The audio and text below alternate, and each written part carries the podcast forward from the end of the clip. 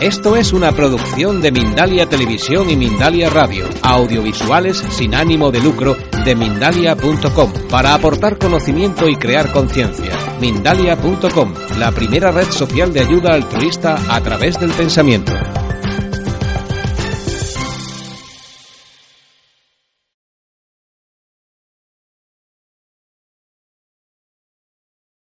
En primer lugar, y antes de que se me olvide, vamos a hablar de la peligrosidad.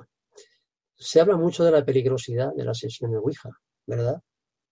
Yo siempre digo que hablar de la peligrosidad de la sesión de Ouija es lo mismo que hablar de la peligrosidad de los seres humanos, o sea, de nuestra mente.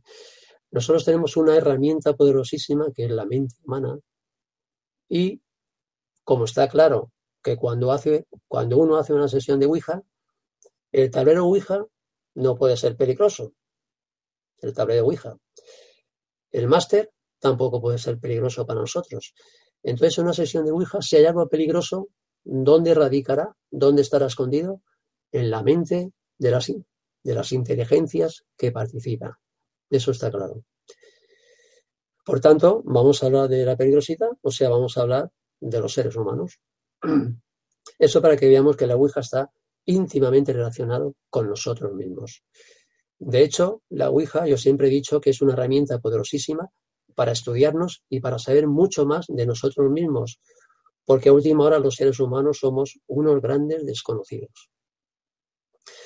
No obstante, también podemos decir que hay muchos colectivos. Vamos a ver qué colectivos de seres humanos no es conveniente, no sería conveniente que practicaran sesiones Ouija. Por ejemplo, ya hemos hablado antes del gran colectivo de los niños. Los niños son seres humanos que se están formando tanto física como psicológicamente. Entonces su mente aún no está lo suficientemente capacitada, lo suficientemente madura, digámoslo así, para afrontar cualquier peligro, cualquier cosa extraña, incluso el contenido, el contenido que se puede dar en una sesión de Ouija. Por tanto, los niños totalmente descartados que puedan eh, hacer sesiones de Ouija. No obstante, como todo lo que se prohíbe a los niños es lo que más les gusta hacer ellos, por eso he dicho antes que hay que hacer una, una llamada de atención a los profesores, a los padres, a los tutores, para que vigilen a este colectivo, a estos niños, y no permitan que por su cuenta y riesgo y sin saber nada de nada practiquen estos estos fenómenos espiritistas o estas cosas espiritistas como les suelen llamar a ellos. ellos. Bien, pero hay otros colectivos de seres adultos que tampoco sería conveniente que llevaran a cabo sesiones de Ouija. Estoy recordando ahora el gran colectivo de las personas sugestionables, de las personas eh, que son muy crédulas, crédulas y sugestionables. Porque, claro, lo mismo que ocurre en nuestra vida corriente, cuando uno sale a la calle, se puede encontrar pues personas que sean bromistas, otras que pueden ser malas sombras, otros que le gusten tomarnos el pelo, o incluso otras que les gusta hacernos daño. Pues en la sesión de Ouija ocurre lo mismo. De todo hay en la viña del Señor. Esto significa que, sobre todo cuando una persona se acerca por primera vez a una sesión de Ouija, con esa inocencia, incluso con ese miedo, con ese temor, acuden por afinidad inteligencias que nosotros le llamamos inteligencias burlonas.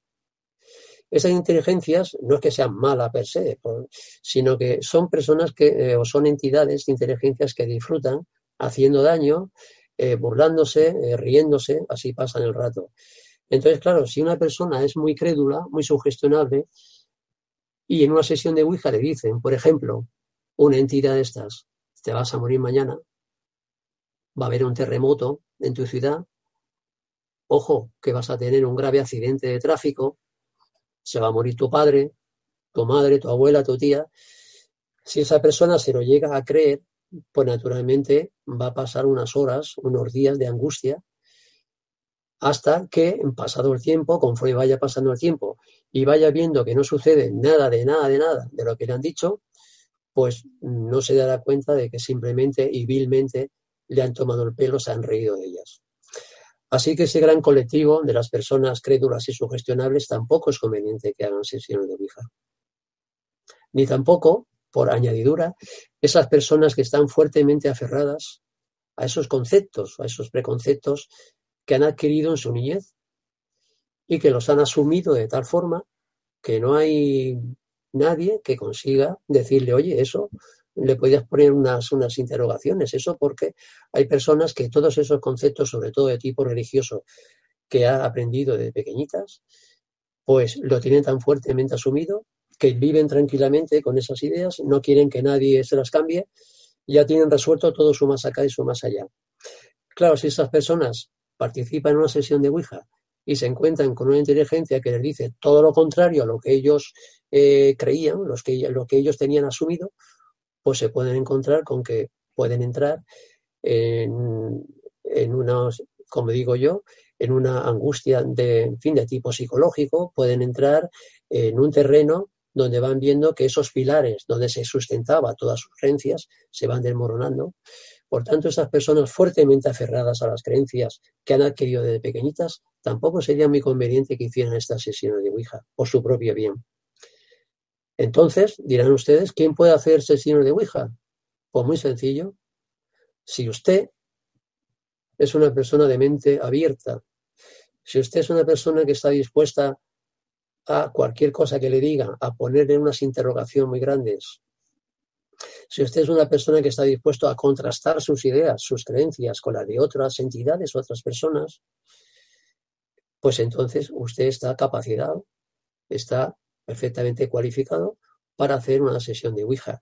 Y se va a dar cuenta que hacer una sesión de Ouija, cuando uno llega con esta mente abierta, es simplemente participar, como yo digo, en un gran foro de debate. Una sesión de Ouija se sacará un tema, dos, y no hay que idealizar, esto lo dejo muy claro, a la entidad con la que se ha conectado. A veces idealizamos creyendo que estas inteligencias tienen que saber siempre mucho más que nosotros y ser mucho más evolucionadas. No tiene por qué ser así siempre. En una sesión de Ouija todo el mundo puede participar, todo el mundo debe expresar su opinión, su punto de vista y todos, todos se van enriqueciendo unos con las opiniones de los otros. También la sesión de Ouija se convierte en una herramienta de trabajo poderosísima porque, como hemos dicho, muchas veces en una sesión de Ouija, gracias a las energías que se ponen de manifiesto ahí, podemos extraer cosas de las capas más profundas de nuestro cerebro donde a veces nuestro consciente no llega. Esas cosas que afloran a veces en el tablero de Ouija ha sido debido a que gracias a esa herramienta poderosa, gracias a esa energía común que se ha puesto de manifiesto en las sesiones de Ouija, como digo, conectamos a veces con nosotros mismos, con esas capas profundas de nuestro cerebro y podemos extraer información. Por eso yo he dicho antes que la Ouija constituye una herramienta muy poderosa, sobre todo y ante todo para seguir conociéndonos más, un poquito, un poquito más nosotros, los seres humanos, que somos casi, casi seres totalmente desconocidos.